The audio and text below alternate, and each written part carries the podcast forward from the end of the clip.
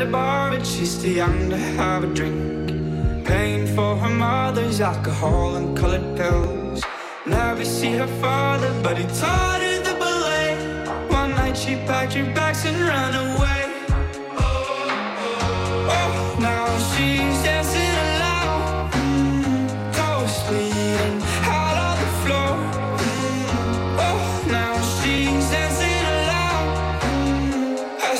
Ross and Doggio.